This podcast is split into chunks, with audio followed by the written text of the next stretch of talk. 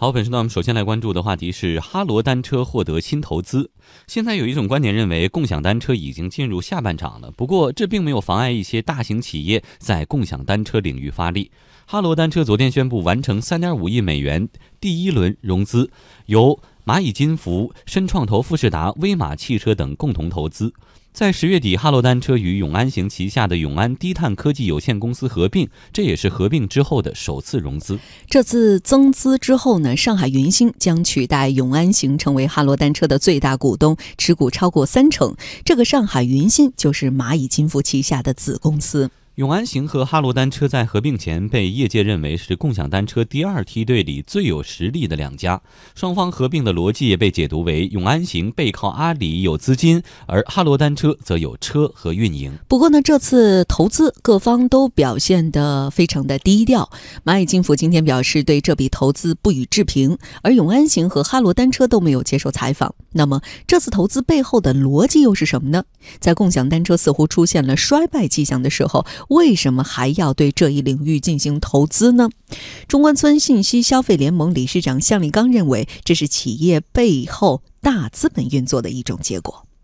企业的后面有大资金背景的这些企业，那么它后面会面临两种情况：一种情况就是说，啊，它呃存活下来；那第二种情况呢，即使不存活下来以后呢，它会和其他企业进行合并啊、整合啊，它也不会死掉的。所以从这个角度来说，因为有阿里系的这样的一个资源能力在做支撑，他们是要让这个企业一定要生存和发展下去的，然后最后形成呃一个我我是在这个呃过程中间能够坚持下来脱颖而出。第二个呢，我能够坚持下去到有一天可以和别的企业进行合作，然后呢，我也不会说在这个过程中间失去对于未来的所谓的智能交通的一个机会。所以从这个角度来说，这个投资道理是很清楚的。上海社科院互联网研究中心首席研究员李毅在看到这次融资背后，蚂蚁金服和共享单车之间已经有很多的渊源了。可能这个它还是有这个双方之间有复杂的一些背景。这个消息出来之后，其实你看了这个作为这个刚刚上市的这个呃永安行这家这个上市公司啊，从上市公司的主体来看，你会发现它的股价已经发生了这个变化。可以考虑到这个最近这段时间内对它这个整个股价应该是有一个。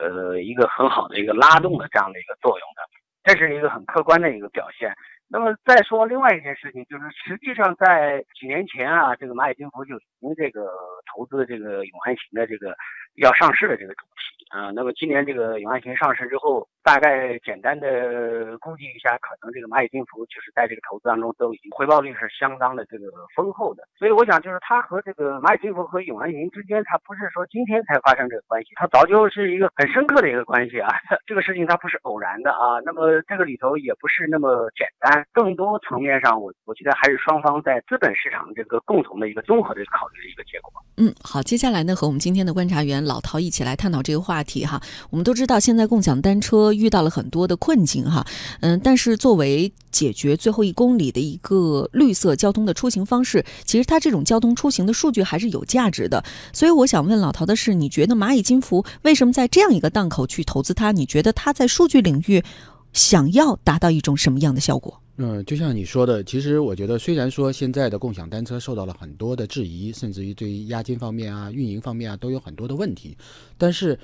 呃，共享单车这种形式出现，其实对于解决我们的出行来说是个非常重要的一个环节。呃，特别是还是有你刚才所说的绿色出行的问题。那么有了共享单车之后，其实大家有一些当做锻炼身体都好过以前这种没有这种机会的人，所以我觉得这种出行的方式其实是一种，也是我们未来所倡导的一种趋势。所以既然在这样的一个大背景之下，那么。蚂蚁金服对于共享单车的这样的一个投资就可以理解了。一方面，这个行业虽然说有困难，但是它是一个能够有发展前途的行业。那对于这样一个行业，我觉得蚂蚁金服，特别是阿里系的这样的一个是看好的，对，是看好的，是不容错过的。第二一个，其实，在出行领域，阿里一直是希望能够有所布局的。大家还记得记得快滴？那么最后无奈并入到滴滴之后，其实阿里就少了这么一个出行的模式。那么所以阿里是希望用这种模式，因为因为我我们觉得就是阿里它是希望能够建立更多的，比如说线线上和线下的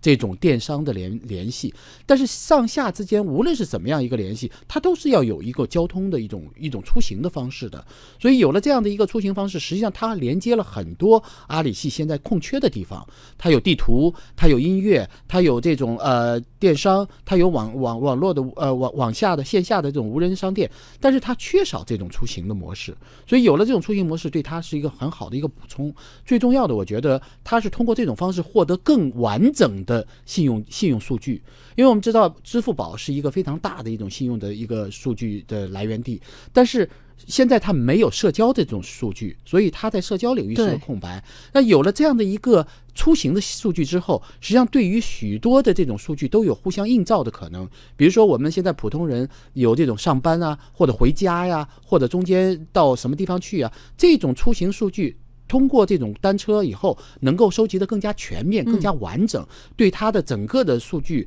呃运营来说是一个非常重要的一个环节。所以我觉得从这个方面这三个方面角度来看，阿里对于共享单车的这样的一个投入就是可以理解。对，而且就是这种出行目的地，你就了解了我的生活习惯，对下一步的精准推销和营销可能会更有价值。对，嗯嗯，但是但是说到阿里的这个布局，那今年七月份的时候，ofo 小黄车他宣布完成的新一轮的七亿美元的融资，当时就是由阿里和弘毅资本还有中信产业基金联合领投的，所以阿里旗下是有。王牌可用的，为什么还要再去收这样的一个公司？就像快滴和滴滴当时合并一样，大家都觉得快滴和滴滴就是旗鼓相当的，但是没想到后来还是被资本市场给合并在一起了。同样的，摩拜和 offer 也是一个现在看上去旗鼓相当，但明显大家心目当中都觉得 offer 要比摩拜要稍微的弱一些。那么一旦又出现当时的那个呃平台出行的这样问题的时候，摩 offer 会不会就又被摩拜所所归入帐下？所以这样一来，其实对阿里来说又是损失了一员大将。所以它不如它多布局一点。那么一旦如果说假设说呃这个哈罗单车和发展起来之后，和 offer 如果再有一个合并，它显然它就会在这个市场上有一有可能独大起来。所以在大的背景下，我觉得。阿里是不会愿意放弃这个市场的。既然不愿意放弃这个市场，他就会做更多更多的这种打算。嗯，既然说到共享单车的竞争格局，今年上半年我们邀请到小蓝单车 GoGo Blue 的这个创始人李刚做客我们的直播间。当时他还跟我说，他说我们跟打车软件就不一样，因为打车软件是轻资产。你这个做大了以后，其他的小品牌没人用了，自然就倒闭了。但是我们虽然前面有摩拜有 ofo，但是我们是重资产，我们真的是花钱去买车、造车，然后投入到入到马路边上，只要有人用，我就能活下去。这个跟有没有巨头存在关系不大，只要我有车的话，就会有人来用。但是几天前，小蓝单车还是说再见了，对，包括之前的悟空单车等等。所以接下来。共享单车市场的这个竞争格局会怎么样来演化？老陶的判断，呃，我觉得共享单车显然是需要洗牌的。有这么多的共享单车，本身在这个市场上竞争就是不合理的，早晚会有更多的这种呃共享单车倒下。但是前几位的这样的一些共享单车企业，我觉得确实是有条件持续下去的。因为无论是因为我们知道快滴和滴滴当时的合并，还是取决于当时的这个市场，其实是一个不完善的市场。我们知道平台约车这个还是一个新兴的事物，当时。那么如果一味的烧钱，让更多的人知道这个东西，知道这个这个呃行业，其实这个烧钱的速度就很快，而且这两家作战就是一个互相比拼的过程，而这个比拼对于投资人来说是不合理的。所以现在的。共享单车有了前车之鉴之后，其实他们的发展相对比较平衡，特别是就像你刚才说的，我只要有车就有人骑，有人骑我就有可能盈利。它还不像那个纯平台的建设，所以在这次这个为什么有持续了这么长时间？我们知道共享单车已经持续了将近一年半的时间了，为什么才持续这么长时间才有企业开始倒闭？那所以就说明它的使用的频率和使用的价值是存在的，只是我们如何来运用它。所以在这样一个过程当中，我觉得现在这几家相对来说还是能够维持住它现在的这种市场和运营规模。只是未来的发展是不是局限于这个单车领域，还是说还会有更多的这种其他领域进来之后有更多的连接？这个我觉得是未来共享单车发展的一个方向。嗯。可能真的不局限于这个领域了。目前这个领域的玩法和之前有所不同。这次向哈罗单车投资的企业当中，我们看到了一家汽车企业的身影——威马汽车。这是一家新能源汽车企业以及出行方案提供商。嗯，而接入共享单车的汽车企业并不止这么一家。摩拜之前呢就开始和首汽约车进行合作，日前又宣布将和顺风平台、顺风车平台滴答拼车达成战略合作。而且这样一个举措呢，甚至被业界解读为准备。打破滴滴的垄断市场了。共享领域汽车是鲜活起来的商业模式，这一领域呢，目前滴滴基本形成了一家主导的局面。那么，汽车和单车的概念相互结合，又会带来哪些想象呢？中关村信息联盟，呃，理事长向立刚认为，这必然会带来多种工具共同协作的交通出行模式。未来对于智慧出行的布局，那么智慧出行一个很重要的一个基本模式是什么？就是。呃，所有的那个车可能都是共享的。然后呢，我们拿着这样的一个身份，在任何地方，比如说我要去骑自行车啊，或者我要去那个开车啊，呃，那个或者我自己不开车，有一辆就是无人驾驶车为我提供服务，都是提供这样的一个完整的整合。目前为止就是共享汽车的这种以以汽车出租呃来做这个服务，因为还不够完善，所以大家都在自行车这个领域做探索和做布局，因为。自行车这个，我要有车，我就可以去用，用完了以后把这个车还掉。它这个基本模式，它以后也可以去复制到汽车上面。所以汽车领域对这件事情是很关心的，他们也是想通过这样一个自行车，把那种嗯那个提供共享服务的这样的一个模式给摸出来，同时要培养用户的使用习惯和使用的感觉。互联网上经常出现跨领域的竞争，共享出行领域就曾经上演了手机打败了出租车的戏戏码。那么，汽车加自行车会成为下一个跨领域竞争的引爆点吗？上海社科院互联网研究中心首席研究员李毅认为，这种情况的发生的可能性不大，但是相关行业的洗牌是必然的，最终只会有一两家巨头来主导。这些这个两个轮子的这个企业呢，某种上讲呢，也面临很多尴尬，是吧？那么你说这个在短距离内啊，然后这个风调雨顺的时候啊，这个这个秋高气爽的时候骑骑车啊，骑骑单车当然是很好。但是刮风下雨呢，是吧？下雪呢，是吧？马上会很冷啊，是吧？那你可能要进到车厢里了，进四个轮子了。那所以我想呢，它本身呢不是替代的关系啊，它是一个互相接驳或者说互相协同的这样一个关系。但是它这种平台在一个局部地区，甚至说在一个很大的一个经济体，它可能也只会有一两个存在啊。就像今天我们这个四个车，呃，四个轮子的这个这个网约车是吧？打来打去，最后也只有一个呃垄断的平台存在啊。所以这个在。达成这个最终的一站式出行互联网平台这个这个形成之前啊，我想这个战争还是非常的激烈，也是非常惨烈的。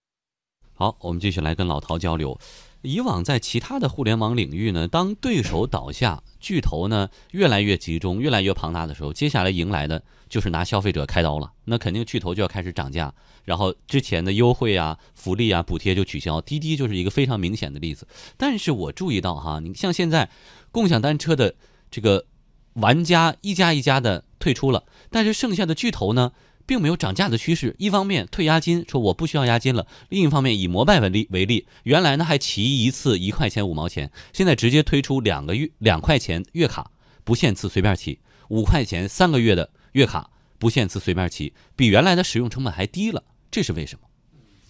像你刚才说的，就是我有点不太同意的。我不认为说一家做大了之后就开始拿消费者开刀，因为它没有竞争，不需要讨好消费者了呀。因为这个市场只要是开放的，那么它就有可能遇到新的竞争对手。所以我觉得就是这种说我能你想垄断一个市场，用市场经济条件下，我觉得这个可能性是不大的。尤其像他们这种企业，技术含量不高，你靠什么来垄断市场？所以我觉得，在一个开放的市场当中，呃，说垄断，我觉得这个是可能性是很小的，这个是另外一个话题啊。那么相比较呃其他领域来说，我觉得现在的共享单车企业其实竞争还是很激烈的。那么竞争激烈的原因就在于，所有的企业都觉得我必须领跑，我必须跑在前几位，并不是说它已经不不是最大的了。你比如说像摩拜，它已经是最大的了。那么同样的 offer，它也是非常。呃，非常大的，而且紧随着摩拜，理论上就是，如果这个企业是需要有一到两家或者一到三家企业的话，他们应该是相对比较稳妥。有安全感了。但是为什么他们还是觉得自己没有安全感？就在于这个行业本身受到的这种影响，不仅仅是同样的是自行车企业，它会受到很多方面的影响，再加上它的技术含量并不高，